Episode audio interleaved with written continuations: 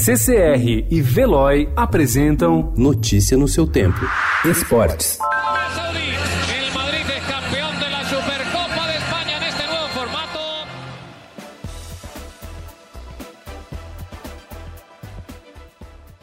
Na comemoração do título da Supercopa da Espanha no domingo na Arábia Saudita, os cinco brasileiros do time, Rodrigo, Éder Militão, Casemiro, Marcelo e Vinícius Júnior, ficaram juntos em vários momentos da festa. A imagem simboliza como os brasileiros voltaram a ser importantes para o gigante espanhol, com destaque para os jovens Vinícius e Rodrigo. E um outro atacante deve se juntar aos dois, Reinier.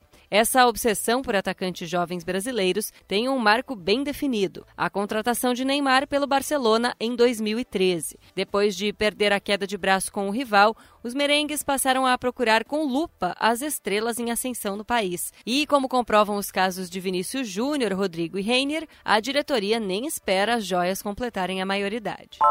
Mas não é a primeira vez que os brasileiros dominam o Real Madrid. A partir da metade dos anos 90, o clube se tornaria uma verdadeira legião brasileira. O maior expoente foi o lateral esquerdo Roberto Carlos, que jogou 527 partidas. Entre 96 e 2000, o zagueiro Júlio César, o volante Flávio Conceição, os meias Zé Roberto e Rodrigo Fabre e o atacante Sávio. Na era dos Galácticos, os merengues contaram com o fenômeno Ronaldo. A segunda era galáctica se iniciou com outro brasileiro como expoente, Kaká. Depois o Real contratou Fabinho, hoje no Liverpool, o ex-São Paulino Casemiro e o centroavante William José. Dois anos depois, em 2015, mais duas apostas tiveram passagens discretas: o meia Lucas Silva, ex-Cruzeiro, e o lateral Danilo, hoje no Manchester City.